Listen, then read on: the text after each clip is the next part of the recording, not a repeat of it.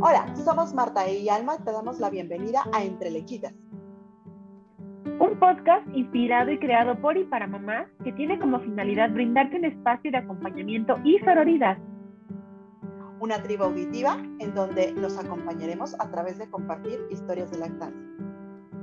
Así como escuchar especialistas que nos brinden información relacionada no solo a la lactancia, sino también a todo aquello que como madres nos preocupa, ocupa y o genera dudas. Acompañémonos en este camino de maternidad que es en proceso de deconstrucción y construcción continua.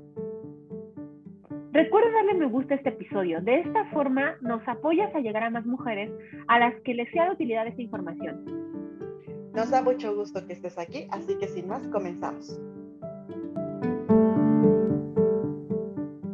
Hola, ¿cómo están? Bienvenidas a Entre Lechitas. Estoy muy contenta de estar aquí un episodio más compartiendo con, bueno, Marta, que ya es de casa y que aquí está acompañándome como siempre y a quien siempre le agradezco estar aquí conmigo.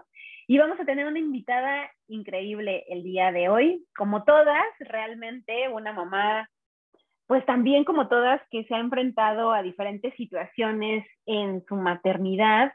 Hoy vamos a hablar de la cara pues no tan telenovelera de la maternidad, ¿no? Que nos han presentado siempre esta, cara bonita que nos han, nos han hecho pensar que es así, esta maternidad de color de rosa. Y hoy vamos a hablar de la, de la otra, que también tiene, o sea, no es tan terrible como se escucha, o sea, tiene de todos los colores.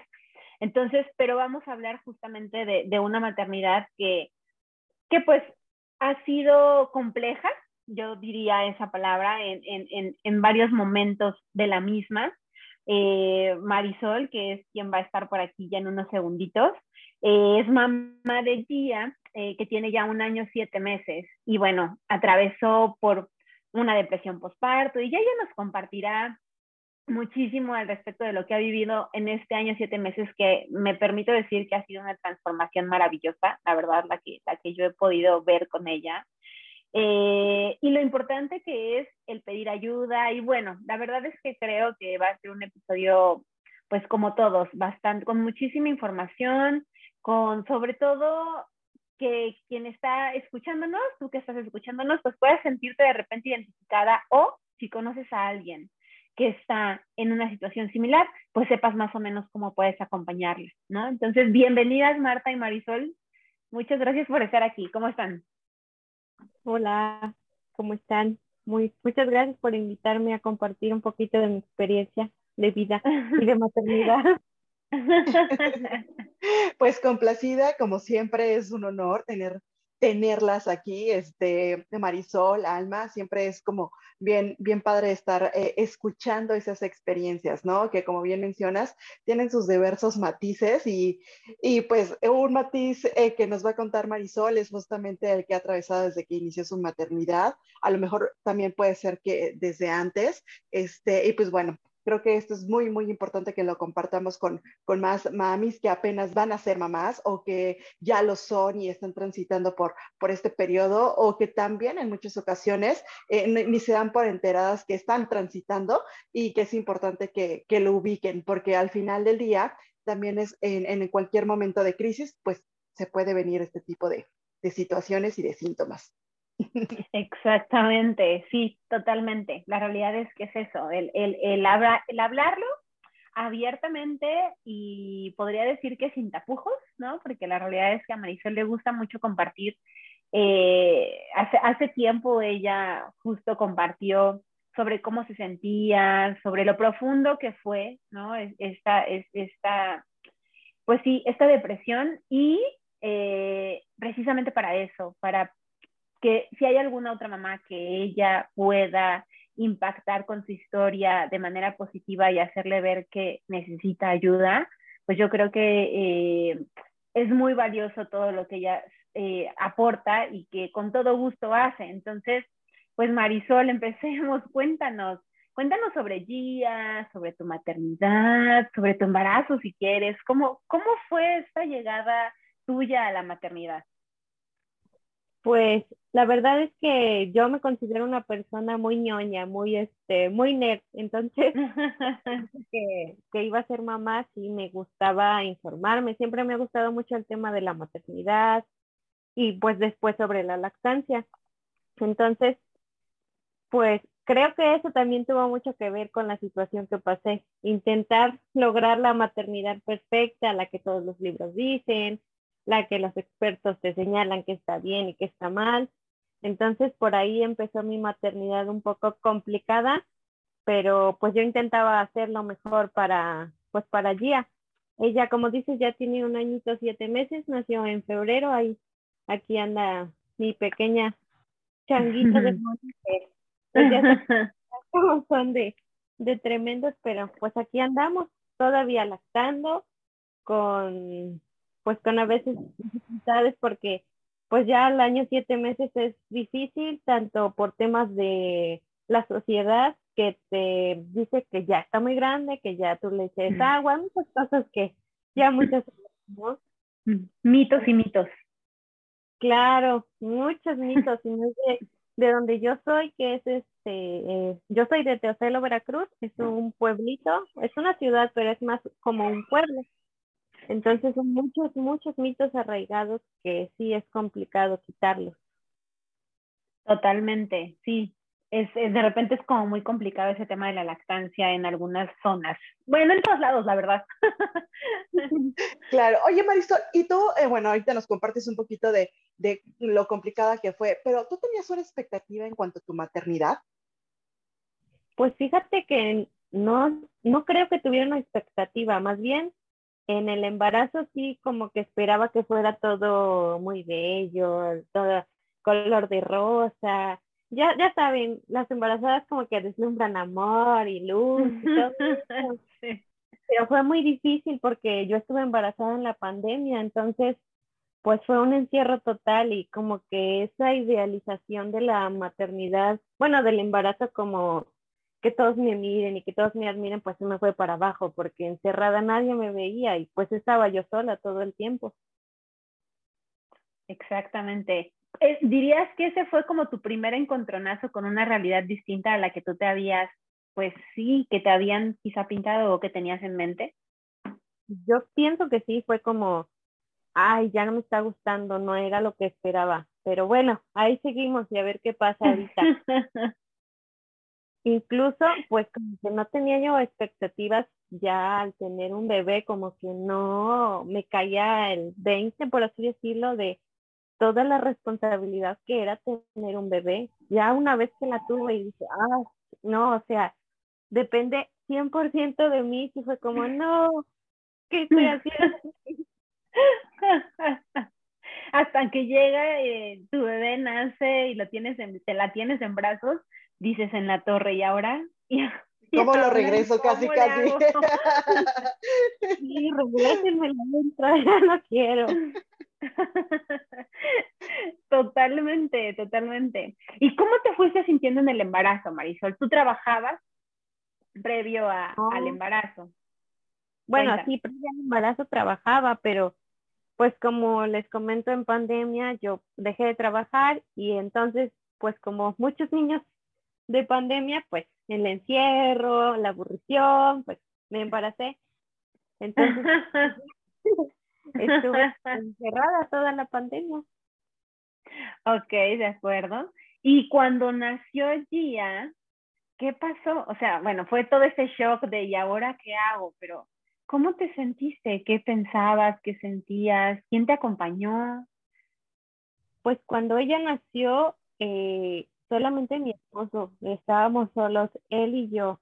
O sea, la niña llegó y fue como, de hecho, eh, recuerdo muy bien que él se fue a dormir porque estaba súper cansado y le dijo, pues tú duérmete y yo la cuido, pero yo nunca había cuidado a un bebé en mi vida, entonces me quedé sola con ella después de la anestesia, me, me hicieron la episiotomía, entonces estaba yo pues cansada, temblorosa y con una bebé chiquita que dije, ¿cómo la cuido? Y si llora, ¿qué hago? No, no sé qué hacer. Entonces, sí fue un shock bastante grande en ese momento. Qué angustiante. no sé si a, todas han transitado, pero muchas mamis eh, manifiestan eh, que, pues la noche en verdad se vuelve muy oscura en esas, en esas primeras eh, ocasiones. En, en, qué sentido? Y larga. Justamente, exacto, es como híjole, apenas acaban de pasar cinco minutos y yo ya lo siento como una eternidad, ¿no? O sea, realmente es cuando, cuando salen como, como tus sombras, como que el tiempo se hace pesado, como que volteas a ver a, tu esposo o a tu pareja y es, eh, eh, también están muy cansados. Digo, eh, tú también, obviamente, pero, pero también con una, con un, a lo mejor estrés o con, o con tanta confusión de lo que está pasando y parece que pasa lento, pero también pasa muy rápido todo, que, que cuesta trabajo como asimilarlo. ¿A ti, te, ¿A ti te pasó, te sucedió de esta manera? Sí, me, me costó trabajo. Yo creo que fueron como una semana. En la noche definitivamente yo pues despertaba a darle la lechita a mi bebé y veía a mi esposo dormir y todo oscuro y decía yo, ay no, ¿qué estoy haciendo?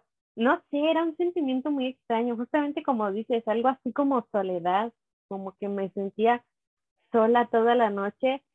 Ahora sé que también tienen mucho que ver las hormonas, pero lloraba como Magdalena, te lo juro, lloraba y lloraba y no entendía por qué lloraba. Y hasta después ya dije como que ya nunca voy a volver a ser la misma de antes, ya nunca voy a poder descansar igual y sí fue como, ah, no, ya se acabó mi vida de antes, ya, ya me perdí, empezaste tu duelo, porque nunca hablamos de eso, o sea, nunca hablamos de, esa, de ese nacimiento que al final sí también es una pérdida, es una muerte de la que llega a ese lugar de nacimiento, ¿no?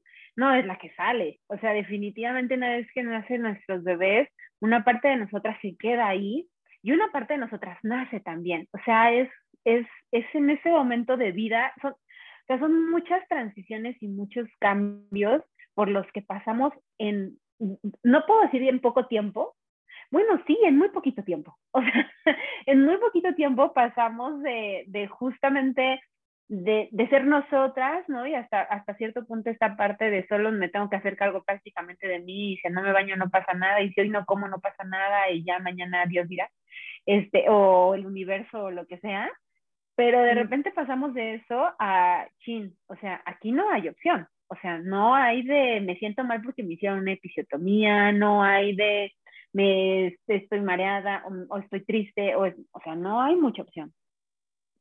Sí, no, es como, pues, o te haces cargo o te haces cargo porque no tienes hacia dónde voltear, a pesar de que te ayuden, a pesar de que tengas hermanas, el papá del bebé, hermanos, la abuela, quien sea, definitivamente la carga, empieza la carga mental de mamá de tienes que hacerte cargo de esta persona 100%. que sobreviva.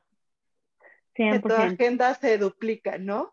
Aparte, es tu agenda más la del niño, más lo de la casa, más si, si, si, aparte traes un trabajo fuera del hogar, porque al final es un trabajo el que tenemos en el hogar, este, eh, son miles de agenda y son pequeños hasta de tengo que comprar un mango, o sea, es eh, hasta eso a veces es como un detonante de, del estrés que podemos vivir, ¿no? A veces, a veces pareciera que lo minimizamos, pero eso, eso también te trae mucho estrés, o sea, esas pequeñas eh, cuestiones de cargas mentales eh, y, no poderlas desplazar, delegar a alguien más o compartirlas, porque aquí eh, creo que eh, estamos hablando que todos tenemos una pareja, pero que también pasa con aquellas mamás que, que son autónomas, que en este sentido este, no cuentan con ese apoyo de pareja y tienen que buscar otra red de apoyo, ¿no? También eso creo que es, es importante. Eh, ah, mencionabas un poquito lo que era el sentimiento de, de efectivamente de soledad, eh, esta parte de los duelos,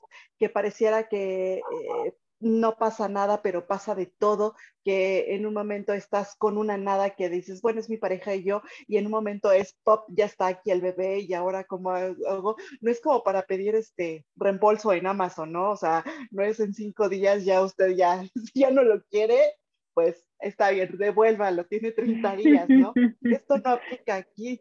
Entonces, sí es algo, es una de, una de las decisiones más grandes y de las que creo que más impacto tiene en la vida de, una mujer, pero también de toda su, de toda su familia, de todo su, entorno. Y, y, se mueven muchísimas cosas, desde la manera en que concibes la vida hasta cómo quieres llevar a cabo tu maternidad. No sé si en muchas ocasiones nos tocaban como niños que hacían berriches y dices, bueno, ¿y a qué hora su mamá va a hacer algo? ¿No? Ahora que los tenemos es bien diferente, ¿no? Es respiro, respiro, respiro.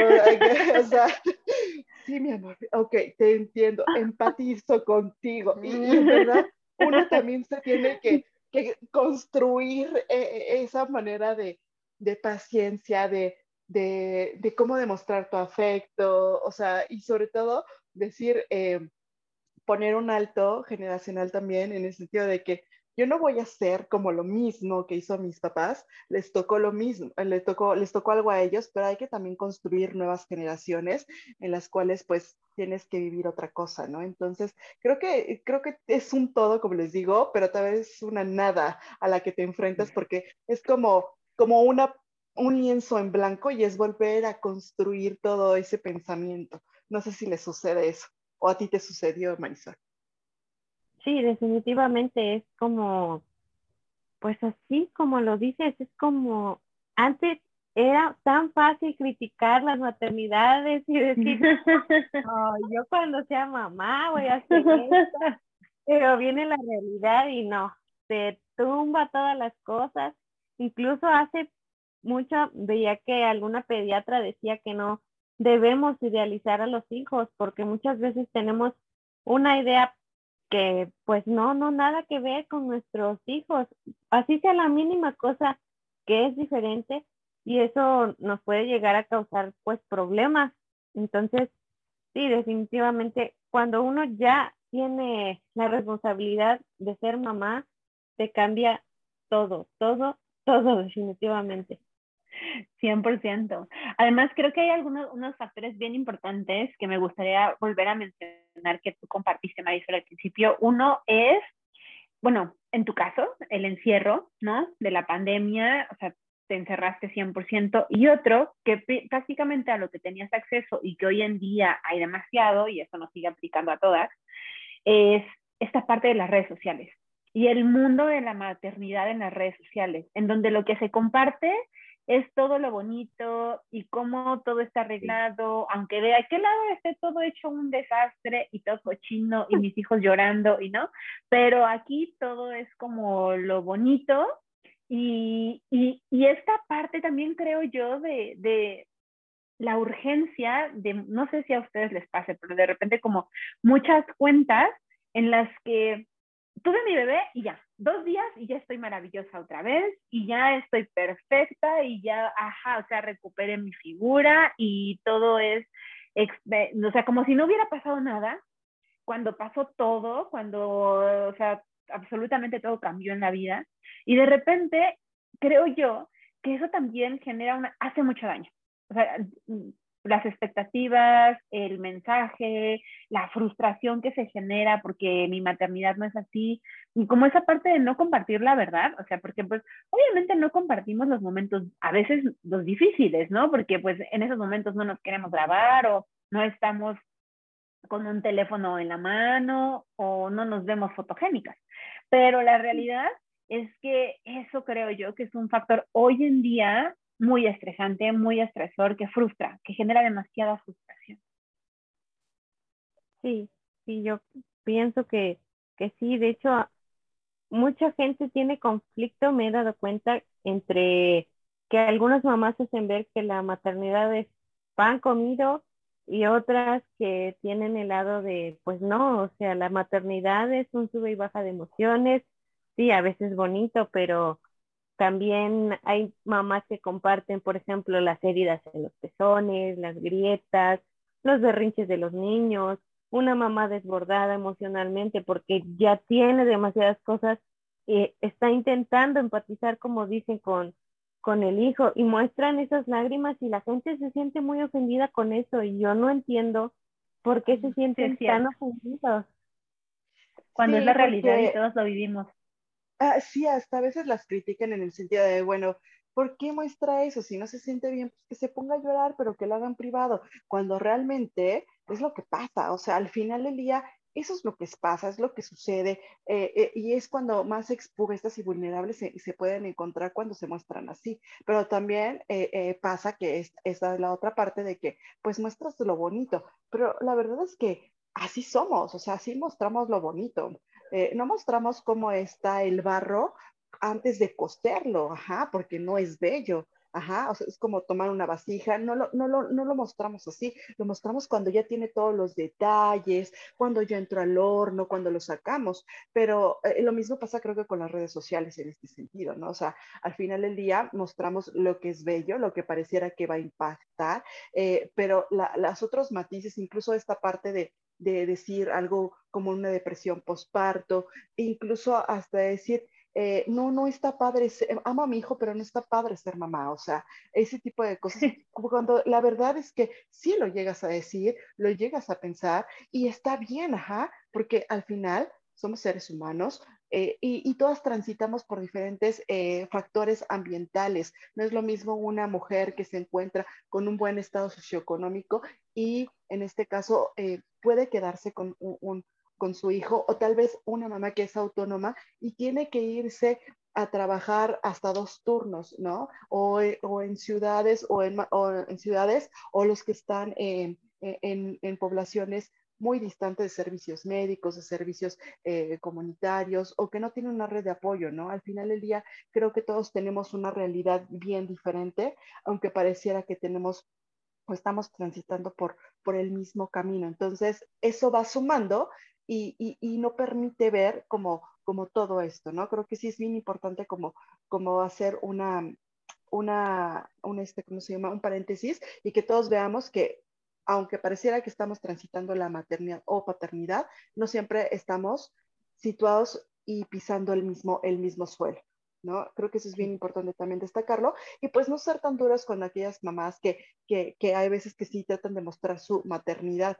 Pues así es, al final del día así es. Y si alguien dice, pues no, ya no quiero, me quiero bajar, ¿no? O sea, al final del día quiere decirle, párate mundo, me quiero bajar en este preciso momento, ya. Ajá. Yo creo que muchos, muchos lo hemos transitado. A mí me ha pasado, he dicho, espera, necesito hacer un alto eh, porque necesito como reencontrarme a mí. ¿Qué necesito yo para empezar a buscar eh, eh, ayuda y, poder empatizar con mi, con mi pequeña, con mi pequeño o hasta con mi pareja, ¿no? Pero es como, yo creo que hemos escuchado mucho este ejemplo de poner la mascarilla en el avión primero en el adulto para poder auxiliar al niño y, al adulto mayor. ¿Por qué? Porque primero tienes que salvaguardarte a ti para poder ayudar al otro, ¿no? Entonces creo que es lo mismo también para la maternidad y primeros auxilios psicológicos creo que es, es, es como lo, lo, principal. Yo pienso que ¿cómo, cómo vas tú a querer construir una personita que no sabe nada del mundo cuando tú estás deshecha? ¿Cómo vas a construir algo si tú no estás construida totalmente? Si no te sientes bien, no puedes hacer a un niño feliz. Pienso, tal vez algunas mamás, pues como dicen, se sienten como, ay, ¿cómo dices eso? Si por los hijos hay que darlo todo y hay que sacrificarse. Sí, pero, ¿y nosotras? ¿Quién, quién se preocupa por mí? Por mí como persona, no como mamá, como persona. Totalmente, sí, totalmente. creo que justo es esa parte como de dejarse ir y dejar de, de, de prestar atención a las necesidades propias por atender únicamente las necesidades externas, que es parte del proceso, ¿no? Porque obviamente pues nos preocupa que nuestros hijos estén bien, nuestras hijas estén bien, que, que, que todo vaya bien, pero definitivamente, como bien dices, Marisol, si nosotras no estamos bien, es difícil que podamos realmente de una manera saludable no solamente saludable físicamente hablando y solamente para el bebé, sino psicológica y emocionalmente hablando, estar ahí, estar presente, realmente estar presente, ¿no? Porque justamente cuando hay, hay, hay, hay una etapa de, de, tristeza, de melancolía en la transición a la maternidad que es digamos, normal, o sea, que dura unas semanas y que nos da tristeza y de repente nos sentimos mucho, obviamente, esta parte hormonal, mucho todo esto que hemos platicado de todo lo que nos cae de repente encima y boom, nos como una bandeja de agua fría y duro, pero conforme la mujer va adaptándose a su nuevo rol, ¿no? En algunos casos, conforme va sintiéndose capaz, que esta parte es bien importante, conforme va teniendo como este apoyo, esta contención y la capacidad eh, personal emocional, justo lo que tú dices, o sea, eh, estando como, como recuperando esas pequeñas piezas de poquito en poquito, como que va levantando eso y se va mejorando y, y, obviamente se vuelve un sub y baja. Pero hay algunos casos en donde esto no sucede, en donde esa tristeza permanece, en donde se vuelve más intensa, en donde empieza no solamente a haber tristeza, sino extremada cantidad de estrés, demasiada frustración, o sea, ya en algunos casos incapacidad, enojo, ira, ¿no? O sea, que se, se empieza a tornar un estado permanente de vivir que es difícil y se vuelve inclusive eh, un factor que ya no te permite tener un desenvolvimiento, eh, pues no digamos adecuado, sino ya eh, hasta el necesario, ¿no? Hay algunas mujeres que ni siquiera pueden hacer lo mínimo necesario en este, para, para el cuidado personal y de sus hijos. Entonces, esto es, esta es, esa maternidad, esas maternidades existen, no se habla de ellas, pero existen y también lo están dando todo. O sea, en ese entorno que se ve tan gris, también todos los días se levantan con la intención de darlo todo. Y también aman con todo su corazón a sus hijos. Y o sea, eh, pero es duro ver eso cuando estás como, como envuelta en, en esta parte gris. Y yo quería preguntarte, porque estábamos platicando de que amamantabas, y este es un podcast que también hablamos de lactancia, ¿cómo jugó la lactancia en, esta, en este tema, en, bueno, en toda tu transición en la maternidad? Eh, sí, ¿qué papel tuvo y tiene la lactancia eh, en tu maternidad, Marisa?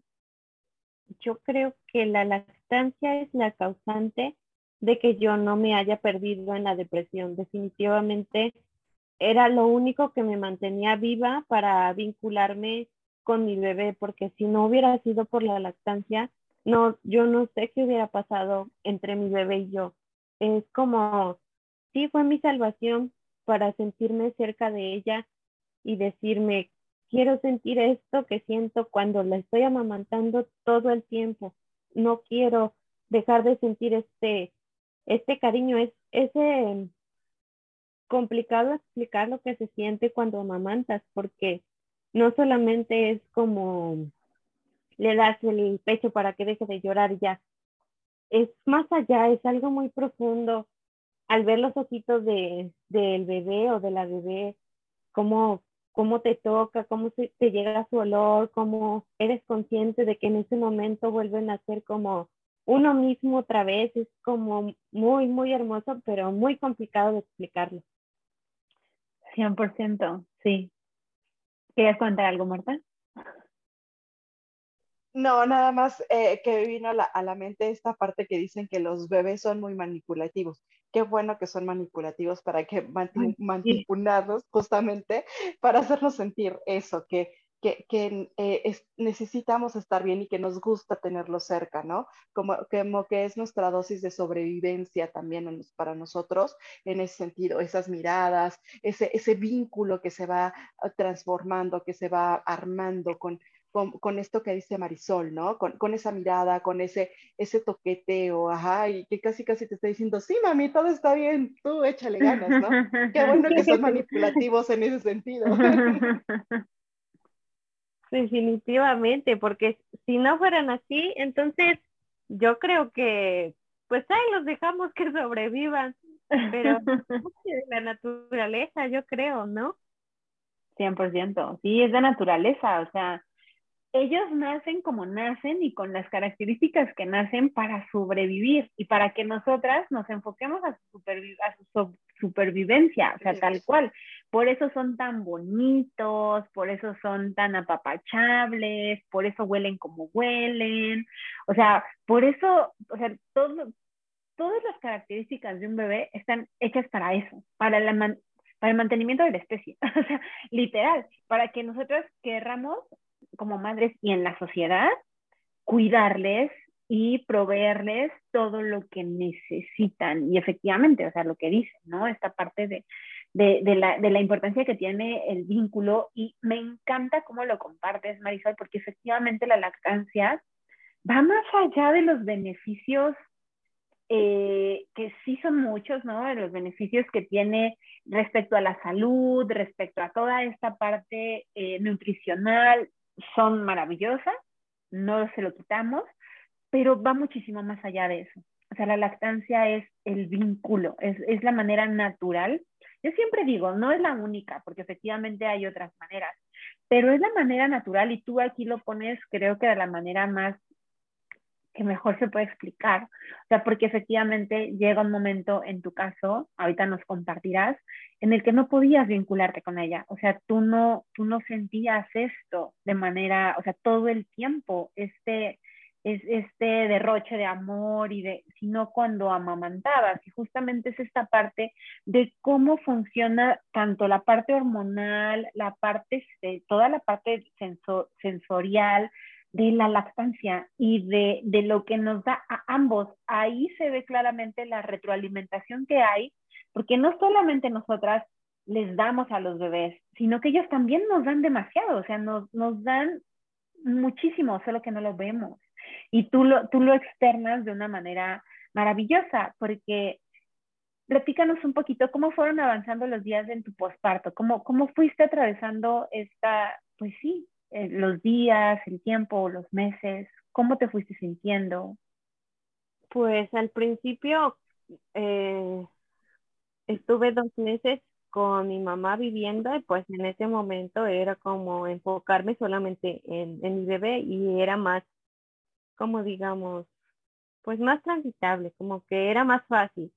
Pero cuando me fui a, a mi casa con mi esposo, mi bebé solos, fue cuando empezó como el problema de empezarme a sentir sola, sobrepasada, que tenía muchas cosas que hacer, pero al mismo tiempo también solo quería estar con la bebé, pero también al mismo tiempo quería tener la casa limpia y pasaban las tardes, los días eran muy largos y decía, bueno, todos siguen su vida como si nada, pero yo tengo que estar aquí encerrada con, con mi bebé y esta va a ser toda mi vida siempre, estar encerrada y todos los demás ni se preocupan ni por mí ni por ella. Cada quien está viviendo su vida y nosotras aquí estamos y los días eran, ay, no eran larguísimos, eran pesados. Yo solamente quería que llegara la noche, primero para que llegara mi esposo y en segunda para dormir. Ya sabía que durmiendo pues ya dejaba yo de pensar en todas las cosas que pasaban por mi cabeza y era como un descanso, pero sí fue, fue muy complicado, me sentía muy, muy sola, muy triste, me sentía como muerta en vida.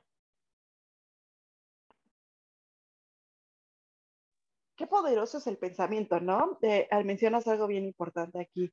Eh, me quería dormir para dejar de pensar en todas las cosas que, que, me rondaban en la cabeza, ¿no? En ese sentido, creo que es bien importante cuando tenemos muchas eh, ideas como rumiantes, que estamos, no, no quitamos como ese, ese ese pensamiento y lo pensamos una y otra y otra y otra y otra vez, o futuriamos demasiado o, o añoramos tanto, ¿no? En este sentido, qué importante es la cuestión del pensamiento para poder eh, decir, pues, o, o, o, salgo de esto o me quedo aquí, ¿no? Tú decías, eh, me, me, gustaba que ya llegara la noche, descansar, pero creo que eh, era descansar del pensamiento que traías, ah, porque eh, físicamente a lo mejor no pareciera que no lo sentías tanto, aunque obviamente eh, eh, me imagino que lo tenías, porque bien lo mencionamos al inicio del podcast, que cuidar a un bebé de 7, 7, 24 es muy cansado y sobre todo porque al final del día es una personita que depende totalmente de ti, ¿no?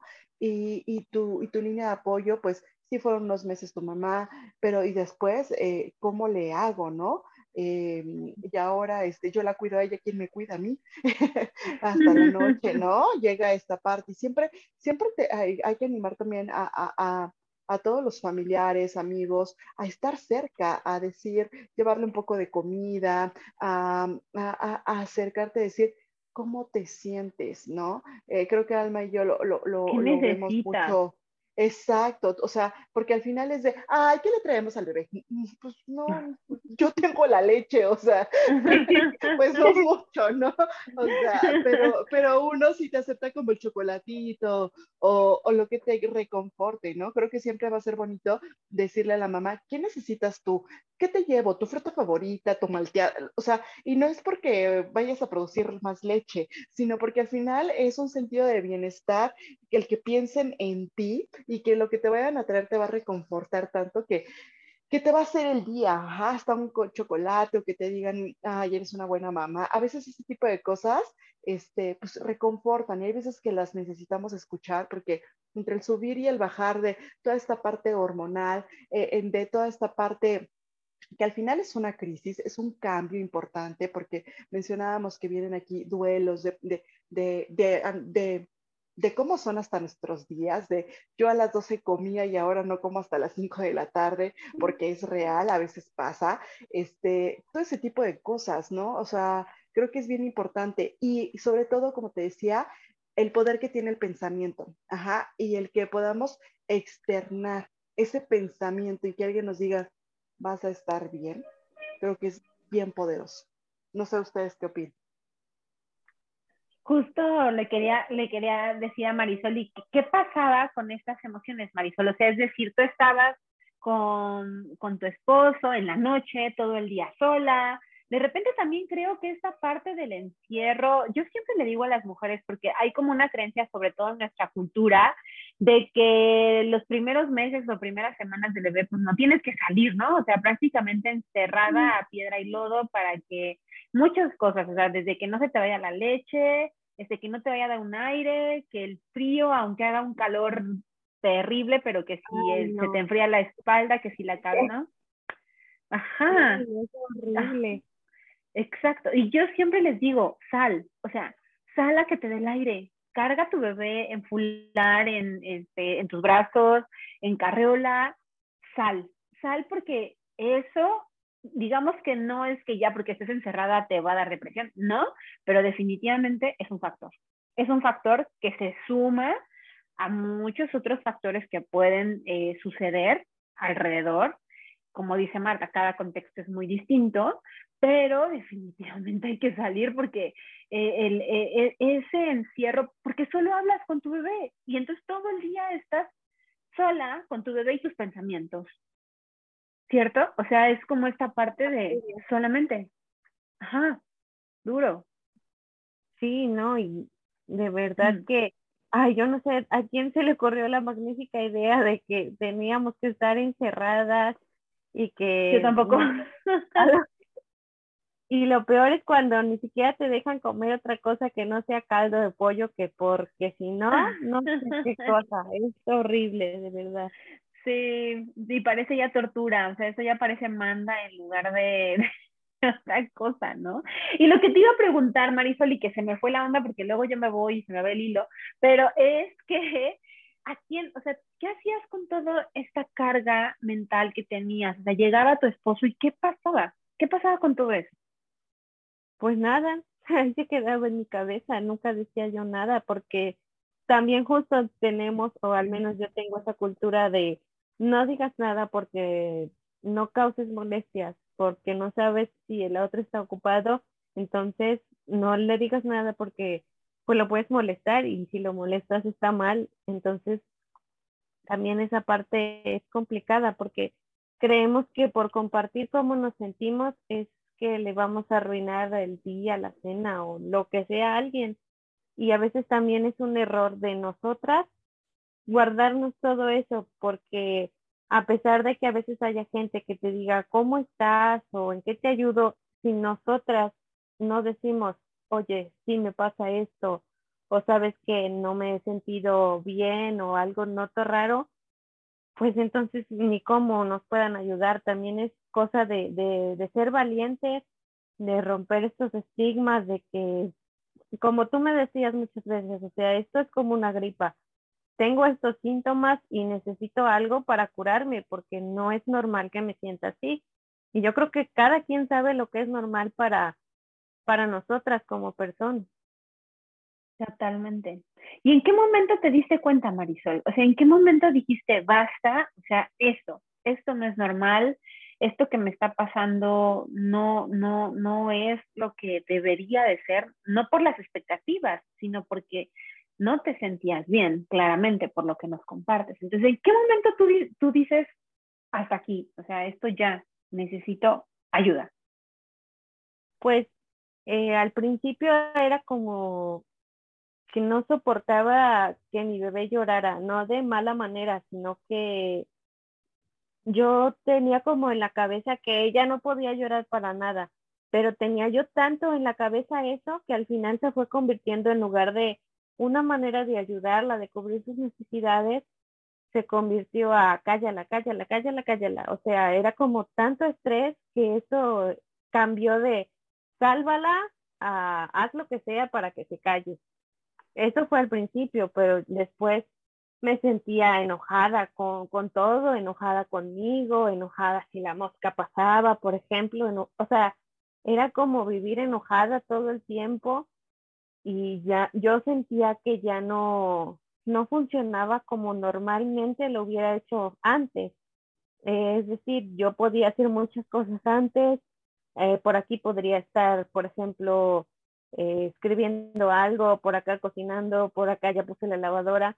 Y en esos momentos era como, no puedo hacer nada, o sea, no tengo la capacidad de siquiera cocinar un huevo porque me siento como si estuviera desconectada, como si, como lo que te decía, como si estuviera muerta, o sea, solamente era como sobrevivir y sobrellevarlo, pero mi yo interior estaba como perdida en mis pensamientos.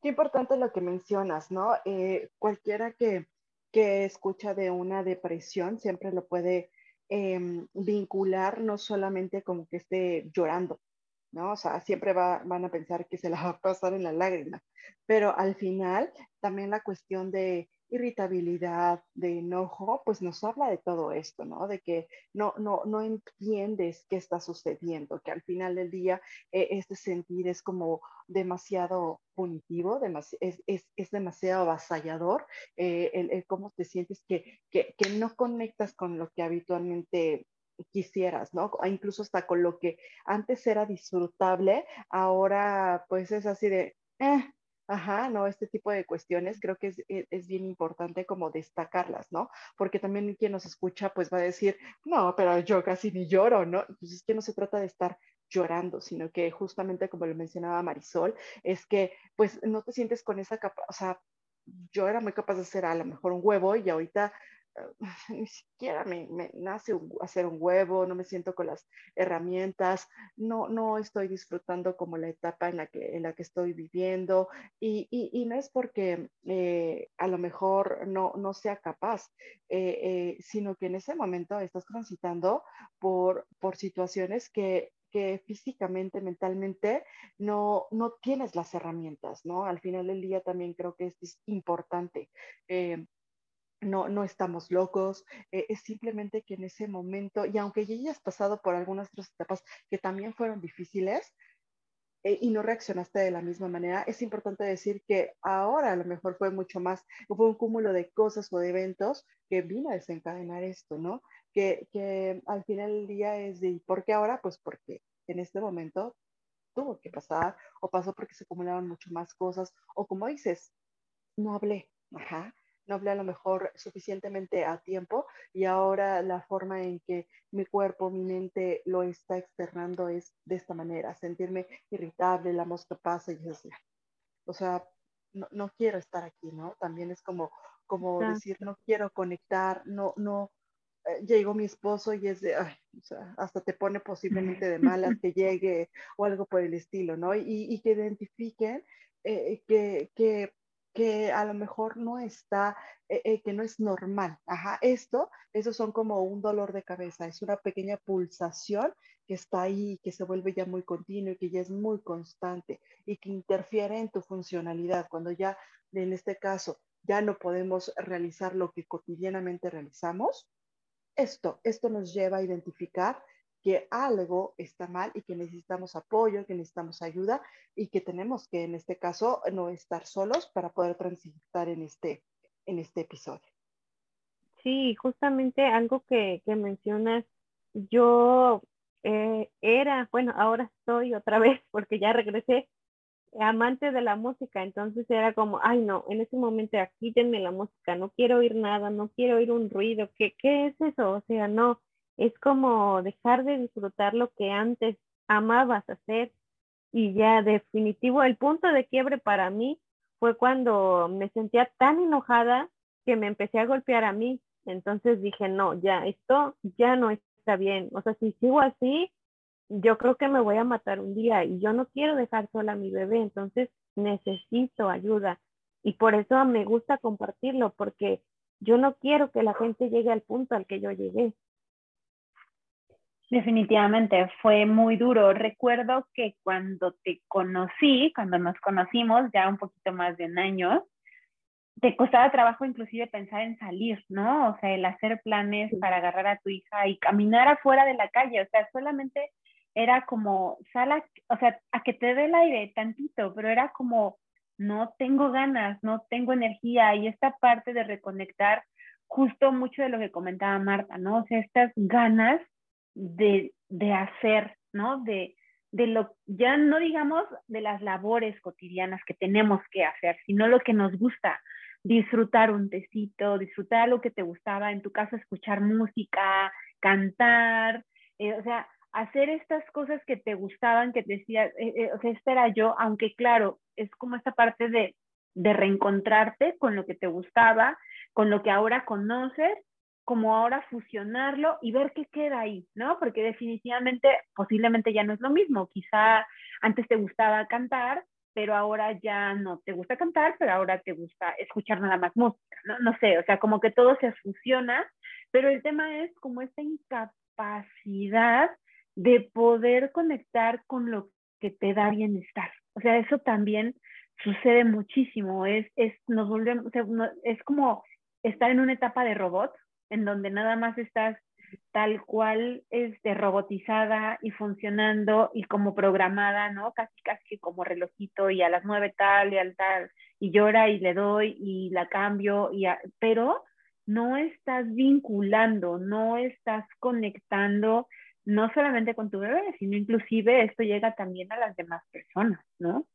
Entonces, que, o sea, es súper importante esto. ¿Y qué pasó, Marisol? ¿Qué hiciste? ¿Qué, o sea, empezó, empezó esta, esta, esta, estas agresiones hacia tu persona.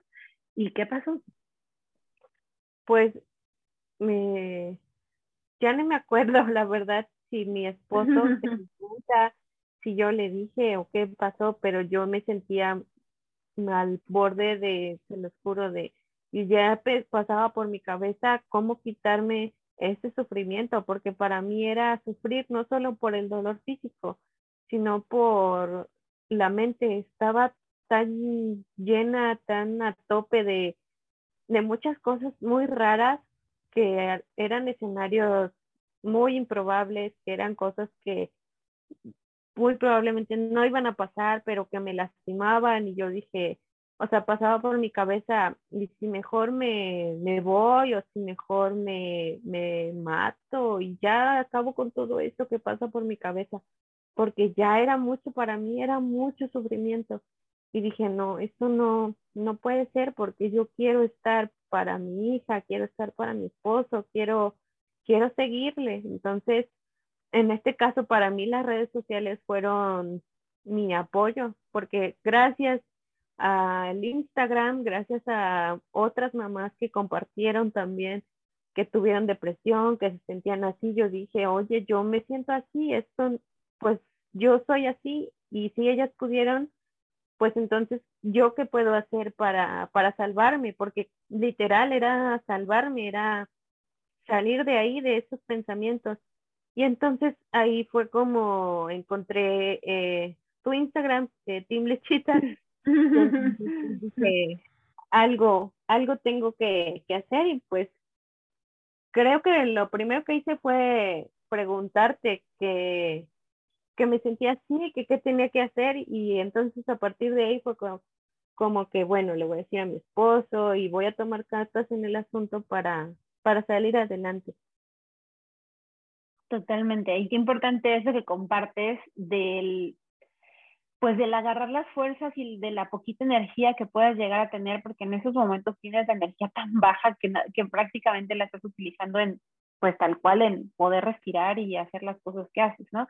Pero agarrarte de ahí y, y pedir ayuda, o sea, literal es como cuando estás ahogando y sales tantito a agarrar tantito aire para volver a meterte en eso donde te estás ahogando literalmente, ¿no? O sea, tal cual estás eh, sintiéndote que estás ya ahogándote y es como esta parte de, de, de darte la oportunidad de gritar y de pedir ayuda y de decir, no quiero esto. O sea, porque definitivamente algo de lo que no hablamos y que es muy duro, pero es que la depresión pues también mata, ¿no? O sea, eh, eh, se escucha muy fuerte y, a la gente de repente es como, hasta sientes es, eh, cuando lo escuchas, ¿no? Mucha gente luego, pues sí, no, no te les cuesta trabajo escucharlo, pero es la realidad, o sea, la depresión también mata, o sea, también mata como cualquier, como muchas otras enfermedades, como el cáncer, como, si no la tratas, la depresión también mata.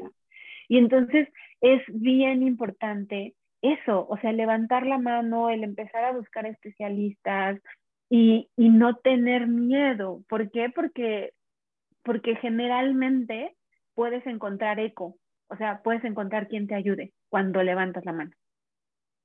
Claro, sí, es importante eso, o sea, así como puede ser, en este caso, pongámoslo como ejemplo, a lo mejor tienes una gripa y la gente percibe que solo te escurre la nariz y dices, ah, bueno, es una gripa, pero si tú sientes que pues en este caso te cuesta trabajo respirar, que te dio fiebre, pero si tú no le dices a nadie y qué tal que era otra cosa y no era gripa, pero la gente solo vio tu escurrimiento y pasó. Lo mismo va a pasar con la depresión, a lo mejor la gente te ve eh, irritable a veces o te ve de malas y dice, ah, es un, un rato, luego se me pasa. Y tú las hormonas. Claro, las hormonas. Y entonces, si tú no dices que no fue solamente eso, pues no se van a enterar. Totalmente, totalmente. Claro, al final también es como tratar de quitar este estigma, ¿no? De que pues la depresión es también como un dolor de panza, digo, eh, un dolor de panza también es importante, pero eh, tenemos que darle ese valor también a la depresión y sobre todo también le tenemos que dar, valor a, la depresión postparto, que efectivamente ocurren cambios importantes en la vida de quien está experimentando la maternidad, la paternidad en este sentido, y que em, pues viene ah, con esos cambios importantes, pues también viene una, un reacomodo a nivel cerebral, en, eh, a nivel mental en este sentido, y que es importante acompañar, ¿no? Eh, creo que, eh, digo, ahora ya, ya que estamos en, en, todo esto, creo que Alma y yo nos hemos dado cuenta que ha tomado mucho más perspectiva eh, esto de la salud mental y no solamente salud mental de manera global, sino salud mental eh, precisamente en, este tipo de estadios, ¿no? Perinatal, eh, posparto, que es importante, que no, no es nada más que si lo transitas en los primeros seis meses, se ha visto que incluso se puede ver hasta los dos años en el posparto, ¿no? Entonces, sí es importante acompañarlo, sí es em, importante nombrarlo, esto creo que siempre va a ser algo importantísimo. Eh, y la otra, eh, que, que, muchas, muchas mujeres van a resonar con esto, ajá, que no está mal eh, en este sentido, el que nos senta, la manera en que nos sentimos mal, en que es, es, es, que es normal sentirnos frustradas, y es normal sentirnos cansadas pero hay una línea muy delgada que se puede, este, en este caso, em, atravesar y que puede cruzar hacia el otro lado, que ya no está tan padre, que se puede volver incluso crónico y que es importante hablarlo, ¿no? esto es fundamental, que, que si de por sí la depresión eh, suena impactante. Creo que todavía eh, hay un poquito de estigma cuando todavía le ponemos posparto, todavía es como más y como de, ¿por qué? Sí, sí, sí, todo en el posparto debería ser alegría. Pues no, no todo es alegría. La verdad es que son muchas cosas las que afectan o transita a una mujer, eh, una familia, este, de manera general y, y, que tenemos que ser comprensivos. Por eso, como amigos, como red de apoyo, siempre tenemos que estar al pendiente de mamá, porque si mamá está bien, bebé también va a estar bien en este sentido. Entonces, creo que sí es importante el que dejemos de estigmatizar no solamente la depresión, sino la depresión postparto. Decirle, no, no, le ayudamos nada en decirle, son las hormonas, ya se te va a pasar. A veces no pasa, chicos. A veces eh, se, se queda ahí, se estanca y no permite avanzar a, la familia, a la persona, y es cuando se vuelve muy complicado el poder apoyar. Pero también todos podemos apoyar escuchando, empatizando, diciéndole aquí estoy, cómo te apoyo, cómo te ayudo, siempre es importante. Y lo que decía Marisol es de quitarnos también esa parte de, de yo lo puedo todo, yo ya lo voy a resolver, ya se pasará. Creo que eso también es importante y la cuestión de buscar ayuda y, este, y en este sentido hablarlo es sumamente, eh, bueno, no, no es solamente importante, sino es el primer paso para poder ver luz en el camino. Y también decir que, digo, me gustaría agregar que también decir que el tratamiento, en muchos casos, digo, Marisol sigue amamantando y nunca dejaste de amamantar, ¿cierto, Marisol? Y Marisol tomó tratamiento psiquiátrico porque, bueno, fue necesario en muchos casos, ya cuando, cuando la depresión eh, ya llega a estos niveles, en muchos casos el tratamiento tiene que ser en conjunto, o sea, medicamento y obviamente psicoterapia para que a la par la persona, bueno, en este caso la mujer, la mamá, pues vaya adquiriendo, vaya trabajando todo esto, todas estas emociones, todos estos sentimientos, etcétera, también vaya adquiriendo herramientas nuevas, vaya reencontrándose, que vaya trabajando y elaborando todo lo que necesite elaborar en un espacio de empatía, de cuidado hacia ella, sí, libre de juicios, en donde puede externar absolutamente todo lo que, lo que necesite externar y trabajarlo con mucho amor, con, mucho, con mucha paciencia, de poquito en poquito, y obviamente a la par, en muchos casos, pues el medicamento, que justamente lo que ayuda es nuevamente como a nivelar esta parte biológica que efectivamente se sucede en muchos casos y que en conjunto ayuda y, y, que es compatible con la lactancia. Eso también es bien importante decirlo. O sea, si, es, si, es, si, es, si alguien nos escucha aquí, está amamantando y tiene una situación así y no quiere porque tiene miedo al tratamiento, punto número uno, el tratamiento psiquiátrico no te hace, es como tomar cualquier otra medicina. O sea, no, no es como, le tenemos, es que hay mucho estigma alrededor de la salud mental y la psiquiatría y bueno, mucho miedo. Eh, pero pues es como tomar aspirinas, o sea, literal, es otro medicamento más que afortunadamente existe para ayudarnos a estar vivas, igual que los otros medicamentos. Entonces, eh, son compatibles con la lactancia, bien importante decirlo, ¿no? Que, que, que se puede justamente eh, encontrar un tratamiento para la persona adecuado y bien importante, o sea, esto no se trata de echarle ganas, porque a veces es como, no, tú échale ganas y vas a ver que sí puedes. Y, sí, y la realidad es que la persona le echa ganas, o sea, le echa ganas, todos los días le echa ganas, pero el echarle ganas no es suficiente. Definitivamente se necesita acompañamiento para poder superar toda esta etapa que se está viviendo como cualquier otra enfermedad. Entonces es bien, bien importante decirlo. Y, y claro que llega un momento en el que te sientes bien, ¿cierto Marisol? Platícanos. Sí, sí, ya, o sea, la medicina, en lugar de tenerle miedo, yo les diría agradezcan que existe la medicina, porque es como, ay, otra vez respirar, otra vez volver a la paz. Claro, Obviamente, como cualquier otro medicamento, al principio hay que ver si hay alguna reacción y etcétera, etcétera. Pero como dices, como cualquier otro medicamento, no es que te vas a quedar en tu cama como robot, nada que ver, o sea, incluso te hace, pienso yo que más funcional que antes, porque empiezas a regresar a tu habitualidad, al, al estar como normalmente estabas antes. Y pues con, como dices, con el paso del tiempo, pues ya eh, lo que me decía el psiquiatra es que el cerebro va como que aprendiendo de nuevo a producir eso que no producía.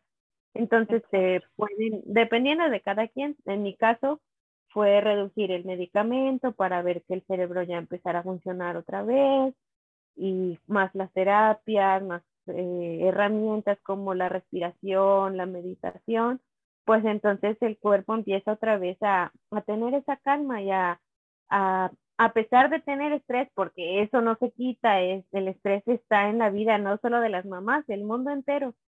Pero lo importante es saber afrontar el estrés y que en este caso, como con una persona con depresión, pues no puedes, o sea, tu cuerpo no puede generar aquello que te libere el estrés, sino que pienso que te lo incrementa y te quedas en ese estado de estrés entonces, por eso es importante el medicamento para poder, bueno, estoy estresada, voy a respirar, me voy a calmar, cerebro funciona, por favor, genera y sigo adelante. Sí, definitivamente. El, está, hay estudios justamente que, que mencionan que el estrés mm, permanente, o sea, este estrés tóxico, el cortisol eh, mantenido o sostenido eh, elevado durante un tiempo, genera obviamente pues muchísimas situaciones en el cuerpo, entre ellas demasiada inflamación y cada vez hay, hay, más, hay estudios ya que hacen justamente esta relación entre este estrés sostenido, el cortisol tóxico, y eh, el aparecimiento justamente de depresión por la inflamación que se genera por el cortisol en el cuerpo y efectivamente lo que tú compartes, o sea, llega un momento en el que se vuelve como una, un, un, círculo, ¿no? En el que no se acaba, o sea, porque ya el estrés también se mantiene, porque ya el cuerpo, o sea, truena, ¿no? Y entonces ya no funciona como debería y bueno, o sea, se vuelve y, y empiezan todos estos síntomas, o sea, por eso es que decimos que es una enfermedad, no es de, de, de, de ay, ya piensa bonito, o sea, ya enfócate en todo lo bueno que te pasa en la vida. No, no se puede, o sea, definitivamente no. agradecida. Exactamente. ¿No? Hay veces que también lo pueden ver por ahí y realmente no tiene nada que ver con agradecimiento, tiene que ver con todo lo que pasa a tu alrededor, de, de cómo eh, de alguna u otra manera, eh, hay veces que pues aunque ya tengas la edad que tengas, pues hay veces que no tienes herramientas para afrontar ciertas situaciones y que tu cuerpo y tu mente eh, de alguna manera en que lo procesan es así eh, y están gritando ayuda. Entonces, en, este sentido, eh, no tiene nada que ver con que em, ser agradecido, en que, o, o, en ese sentido que, que no quieras a tu hijo, ni mucho menos. Tiene que ver con una cuestión que es química también, en este caso, como lo, veíamos, tiene que ver factores ambientales, o sea, muchas cuestiones, pero sí es importante que siempre hagamos un buen acompañamiento. En ese sentido, Marisol nos mencionaba sobre su tratamiento, más o menos como cuánto tiempo de, tratamiento es, y lo, principalmente lo, lo, lo indico porque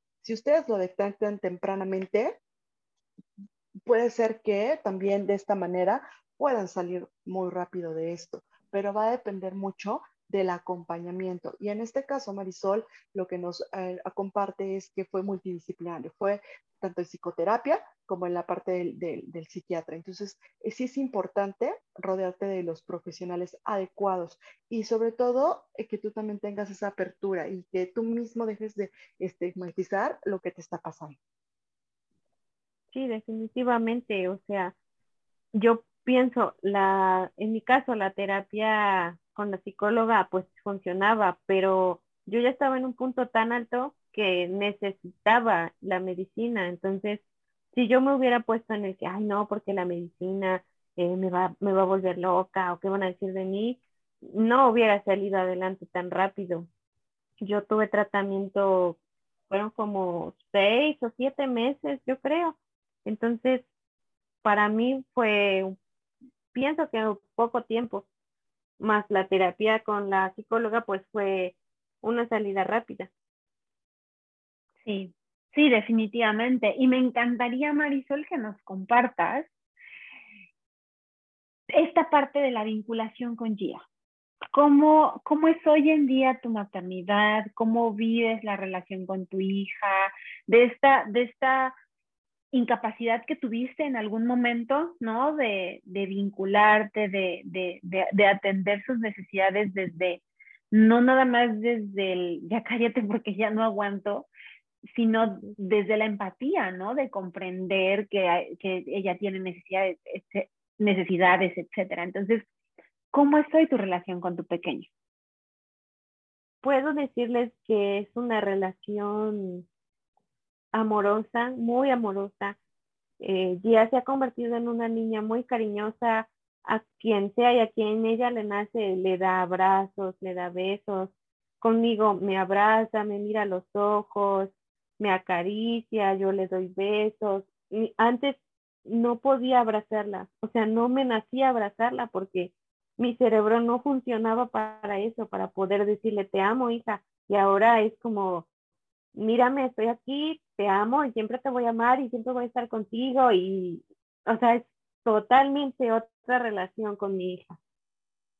Ay, me encanta, la verdad es que me encanta porque efectivamente, digo, yo tuve la fortuna de, de ver este proceso y la verdad es que, pues sí, o sea, lo que decía Marta ha sido, creo yo, pues bastante corto, honestamente, justo lo platicábamos recientemente Marisol y este, eh, de todos los avances que, que ella ha tenido y esta, o sea, es que es otra, o sea, definitivamente de cuando yo te conocía hoy, eh, eres, es pues sí, o sea, completamente otra Marisol de la que yo conocí. Y, y, y definitivamente eh, es justamente, y yo, y yo siempre te lo digo, o sea, no es, es tu trabajo, o sea, fue punto número uno, el atreverte a pedir ayuda. Punto número dos, el atreverte a tomar un tratamiento y el ser constante y el, el, el, el ser pues sí tal cual, este, súper, eh, se me fue la palabra, pero bueno, cumplidas con las tomas de tus medicamentos, las consultas, el ir trabajando y el ir obviamente eh, pues trayendo a, consulta absolutamente todo aquello que te hacía pues sentir estas emociones y poquito a poquito irlo, irlo trabajando, ir encontrándole forma y también de, de ir reencontrándote y reconectando contigo misma en el día a día, que ha sido también sumamente importante, ¿no? O sea, está, otra, que otra vez, hoy en día ya trabajas otra vez, hoy en día ya recuperaste tus gustos, eh, o sea, es, es, es un cambio maravilloso cuando te decides a pedir ayuda. Vale mil por ciento la pena. Sí, tal vez eso debería de ser la maternidad. O sea, eh, te embarazas, tienes a tu bebé, tienes un duelo por la persona que fuiste, pero empiezas a crear otra nueva persona con los pedacitos que quedan de ti, con los nuevos pedacitos que te va dando tu hijo, porque aunque sean personas que recién viven, te dan tantas enseñanzas que vas creando una nueva personalidad tuya, que es totalmente diferente, que tiene cositas de ti todavía, pero que yo pienso que te eleva como al mil por ciento de tu potencial, que vendes mil miedos con tal de ver bien a, a tu bebé y de ser ejemplo, en nuestro caso de mamás que pues queremos salir adelante, queremos estar como mamás, pero también queremos estar como mujeres y sentirnos bien con nosotras mismas. Totalmente, totalmente. La verdad es que, ay, pues yo encantada de haberte escuchado, Marisol. Yo agradezco muchísimo eh, que compartas, que pues sí, que seas tan compartida con tu historia. Eh, y que lo hagas con tanto cariño, esperando pues resonar en los oídos de alguna otra mujer que lo esté necesitando y que esté atravesando por una situación similar y que sepan, punto número uno, pues que no estén solas, que, que hay muchas otras mujeres atravesando por lo mismo y que, y que, y que hay una salida, que creo que es lo más importante, que hay una salida, que no, que no todo es ese esa neblina que quizá están viviendo en este momento, que sí hay una salida, que sí vuelve a salir el sol y que, y que, y que todo se puede mejorar, ¿no? Si se atreven a pedir ayuda. Entonces, en verdad, mil gracias, te agradezco muchísimo por, por compartir.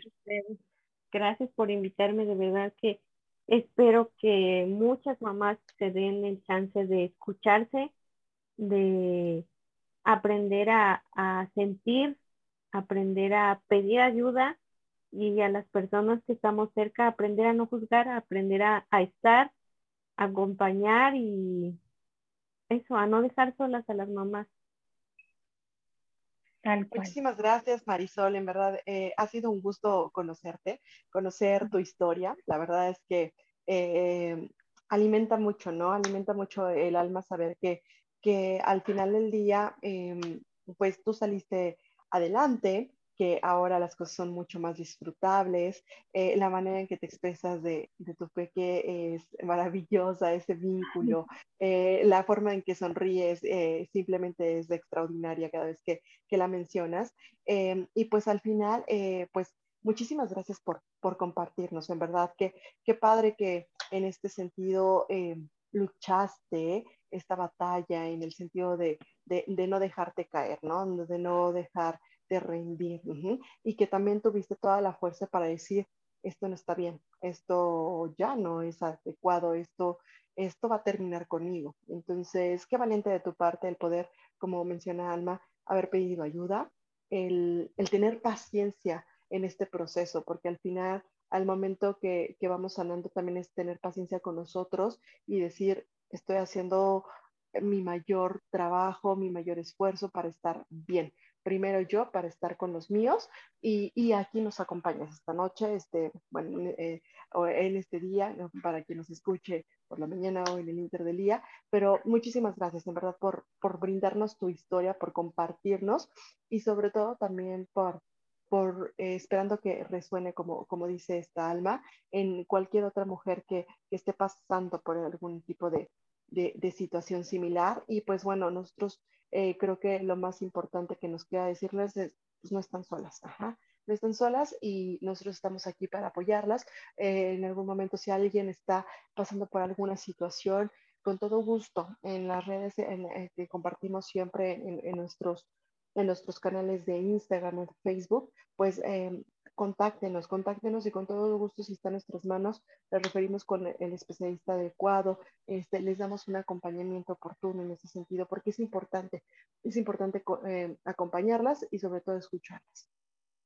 Totalmente, totalmente. Y me gustaría, para, para cerrar, eh, sí, ya prácticamente para cerrar, compartir algunos teléfonos. Como dice Marta, nosotras obviamente siempre estamos abiertas para escucharlas, dado caso de que necesiten apoyo y acompañamiento. Está Marta, estoy yo. Marisol también tiene su cuenta y estoy segura que si alguna mujer le quiere preguntar sobre su experiencia, seguramente Marisol será la más feliz de, de, de pues sí, de, de escucharlas o de, pues ahí rebotar ideas con ustedes o experiencias, etcétera. Compártenos cuáles, de todas maneras se las voy a dejar en los detalles del episodio, pero ¿cómo te encuentran, Marisol? En Instagram como anecdotario de mamá, ahí pueden encontrar un poco más sobre mi historia de la depresión postparto y un poquito de cosillas que van saliendo de la maternidad. Exacto, ahí ella seguramente les puede, les, bueno, ahí resonarán con ella, eh, seguro. Entonces, y me gustaría dejar algunos teléfonos, si ya ustedes están demasiado desbordadas y en este momento se sienten muy, muy mal, no saben qué hacer, les da pena, no saben qué pedir ayuda, hablen a estos teléfonos. En México pueden encontrar en Locater el 56 58 11 11, les pueden ayudar. Emergencias 911 en Saptel al 55 52 59 81 21 y también está la Asociación Mexicana de Suicidología en el 55 47 38 84 48. No les van a cobrar nada, no las van a juzgar, las van a escuchar, les van a poder brindar acompañamiento y ayuda y ustedes van a poder seguir aquí, van a poder seguir cuidando a sus hijos. Así es que pues bueno, muchas gracias. Gracias. Gracias. Bye. Un abrazo. Bye.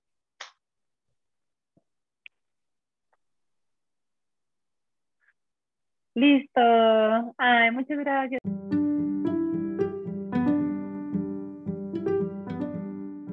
podcast busca brindarte información y herramientas que te ayuden a vivir una maternidad y lactancia más llevaderas, disfrutadas y tranquilas. Sin embargo, en ningún momento sustituyen la consulta con un profesional. Así que si pasas por alguna complicación, por favor, acude con un especialista.